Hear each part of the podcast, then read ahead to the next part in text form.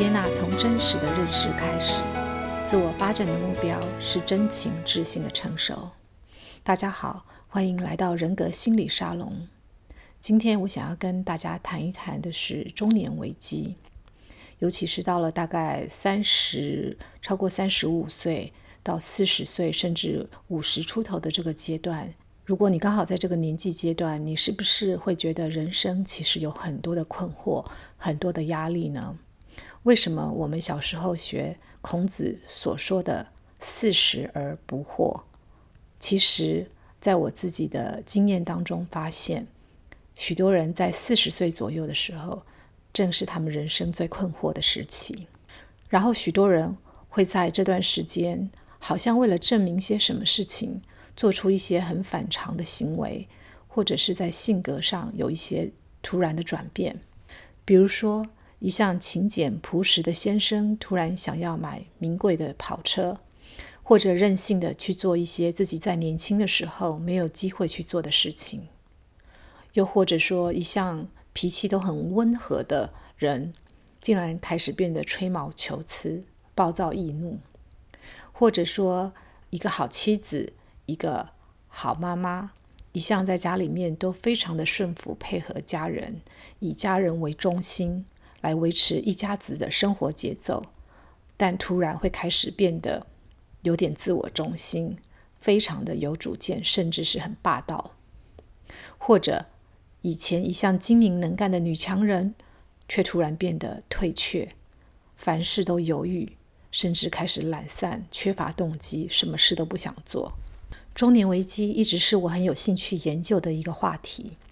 一开始应该是起因于我自己亲身经历到一个很长期的、深度的反省，以及不稳定的自我追寻的状态。之后，我发现身边同一个年龄层的朋友或寻求咨商的人，也为数不少的先后陷于这样的自我疑惑、挣扎以及情绪起伏的状态。这个变化或许强烈，或许细微，或许不尽然都会像我刚才上面的描述那样子。但是仔细观察，你会发现这个反转的现象还蛮普遍的，只是它的程度以及在生活当中所造成的冲击大小会有所不同。无论男女，不管是什么样的行为或思维上的变化，其实你会发现这样一个类似中年危机的。心态的转变，都围绕着一个很类似的点在打转。我到底想要什么？我真的就是过去几十年来所活着的那个人，那个样子吗？我一直以来所相信的东西，真的是对的吗？我的人生是否还有什么可能？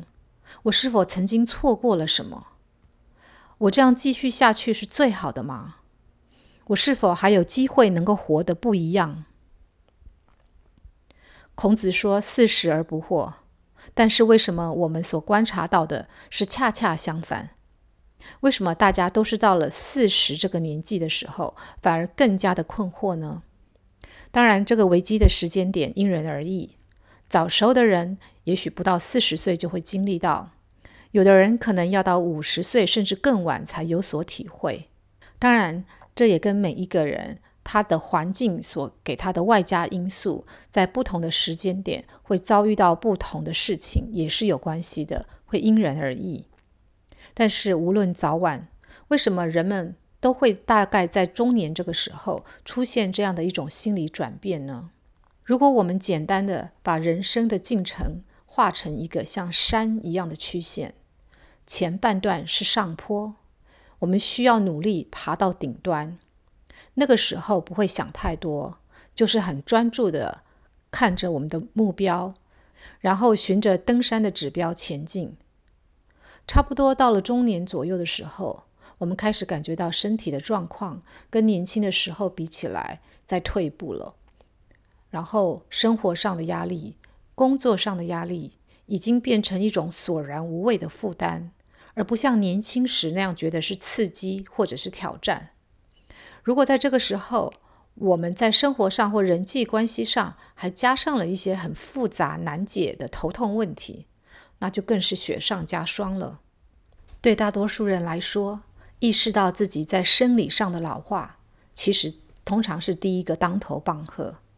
因为大部分的人在年轻的时候从来没有去想过关于老的这个问题，好像“老”这个字是与我无关的，好像在心里面都有一个错误的想法，觉得自己永远都不会老，不用去面对这一天。从中年这个时候开始，我们才意识到。人生的那个顶端，那个高潮，那个青春的美好，以及充满机会、充满精力的那个时候，已经不知不觉地过去了。现在是开始要走下坡的时候了。当你可以感觉到那个衰退正要开始，自己已然要面对人生的下半场的时候，就会开始莫名的感到慌乱，这是正常的。若再深刻一点，我们会警觉到，生命原来是有限的，因为我们身边可能已经有些跟我们同年龄的朋友因故早逝了。我们剩余在世上的时间越来越少，为了弥补这种失落，自然而然我们就会回头去检视从前的人生，无论过去是光荣的、是平庸的，或者是失败的，我们都会开始问我们自己。那到底是不是我们真正的自己？过去花了这么多时间，做了这么多事情，现在到底得到了什么？我曾经为我自己而活过吗？最后这个问题对亚洲人来说，尤其又是影响特别的深刻，因为在亚洲人的文化当中，我们特别看重集体的规范以及集体的价值观。所以我们在年轻的时候所做的很多决定，都是因为家庭以及社会的价值观而影响了我们自己人生的重大决定，导致很多人在心里多多少少都会有些隐约的缺憾。其实四十而大祸不见得是件坏事，相反的，我很鼓励人们到了中年的时候，意识到自己正在困惑是一件好事，这表示你的人格。正在经历一个正常的发展途径。中年危机在荣格心理学里面是人格发展的自然现象，甚至可以说是一个非常重要的关键期。许多人可能都知道，人格我们可以粗略地分成有意识以及潜意识两个层面。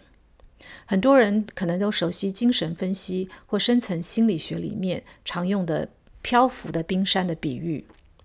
我们大多时候可以意识到的，就是我们可以看得到的水平面上面的那个部分，也就是我们意识得到的那些思维跟行为层面。但是大家并没有看到，埋在水面下的冰山，其实还有那么大一块，是比浮在水面上的那一部分还要大很多倍的。它就是我们的潜意识，而那一部分是我们自己都不知道的。在中年危机这个时候呢，就是那些潜藏在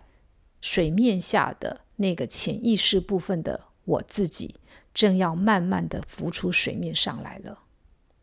在中年的时候，那些以前曾经被我们压抑的、埋葬的，甚至你原来所不认识、不知道它存在的东西，正在一点一点的冒出来。而这个冒出来的过程当中，会让你感觉到不舒服，甚至慌乱、疑惑，开始不确定自己到底是个什么样子的人。